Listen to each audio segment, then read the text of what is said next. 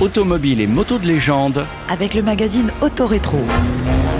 Aujourd'hui, la Lancia Flavia 1.8 coupée de 1968. C'est au Salon de l'Auto de Turin en 1960 que fut présentée la Lancia Flavia Berline, dont les lignes ne firent pas sensation. c'est une époque où la célèbre marque Lancia, connue historiquement pour ses constantes innovations et ses finitions raffinées, semble s'essouffler. La Lancia Flavia ne prendra sa dimension qu'avec le lancement du modèle coupé. Un an plus tard, Décidé par Pininfarina pour faire oublier le look boîte à chaussures de la berline. la ligne coupée est une réussite, avec même un petit air de Ferrari 250 GTE, E, dessiné un peu plus tôt par le même Pininfarina. Dès juillet 1962, la coupée Flavia fait un triomphe et certains jaloux la surnomment même.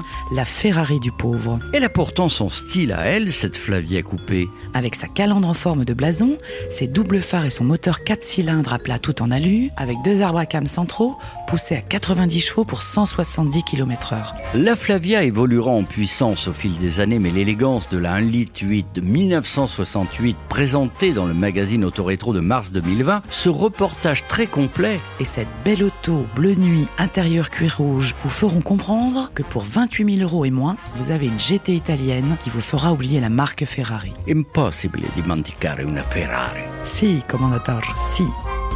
Autorétro Un magazine des éditions LVA.